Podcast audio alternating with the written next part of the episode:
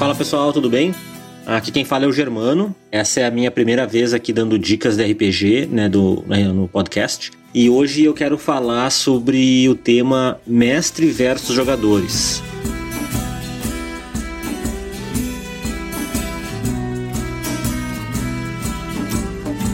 A minha dica então é que quando vocês forem mestrar, às vezes é bem comum o mestre pensa nos desafios e às vezes ele acaba não levando em conta, não lembra de uma magia ou não, né, não esqueceu que tinha uma habilidade lá de um personagem que acaba resolvendo o problema dele muito rápido. Então eu aqui, mestre, fiquei pensando no. Ah, pensei numa, numa, num desafio aqui, numa armadilha, num problema, enfim. E o jogador safado lá, com o beiro safado, vem com uma magia e estraga, entre aspas, o meu. tudo que eu fiz. Então alguns mestres, eles costumam podar os jogadores, né? Ó, oh, não pode, isso aqui não pode. Ou tá bom, tu fez isso, mas tu não esperava que tinha uma tribo escondida, uma coisa assim, sabe? Porque na verdade, isso é meio que tirar o poder do jogador, né? O, o cara tá ali, ele usou aquela magia, tá gastando recurso, tem aquela habilidade e tá sendo super útil naquele momento. Então, né, a minha dica é deixa, deixa passar, deixa, faz isso, é bem legal, né, os jogadores se sentirem importantes se sentirem fortes, assim, né? Eu acho super importante isso. Outra dica que eu já ouvi há muito tempo e eu sempre levo para as minhas mesas é que sempre que eu penso num problema ou numa, numa armadilha, alguma coisa assim, né, num empecilho, num obstáculo para os jogadores, eu não penso na solução. Eu deixo os jogadores pensar, né? O, o, meu trabalho é pensar no problema. O trabalho dos jogadores é pensar na solução. E eu notei porque eu, o que acontecia? Quando eu pensava numa, numa, armadilha, uma sala com armadilha,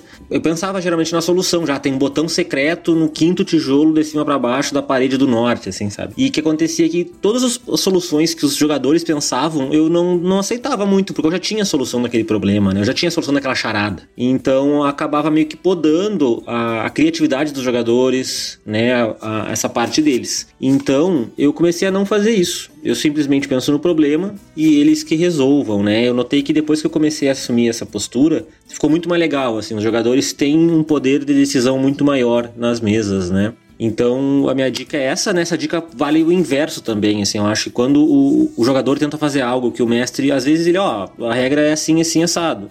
Ele só tá tentando balancear o jogo, né? E não tá tentando podar esse jogador. Olha, o mestre tá contra mim, né? não deixa eu fazer isso.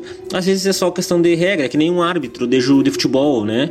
Ele tá ali, ele não torce para nenhum time, ele não tá jogando contra os jogadores, né? Ele, ele tá ali para manter a regra do jogo e o, o, o, bom jogo, o bom do esporte, né? Então o mestre RPG é a mesma coisa. Pelo menos ele deveria ser a mesma coisa, né? Ele tem que saber as regras, ele tem que saber poder dobrar as regras também e, e, e decidir o que pode, o que não pode, como vai funcionar. Né? Nunca é contra os jogadores e o contrário também. Tá, pessoal? Então, obrigado aí. Espero que essa dica seja válida. E aqui acabou meu turno, então vou passar aqui a vez para outro colega. Tá bom? Um abraço. Mais um produto com a edição Senhor A.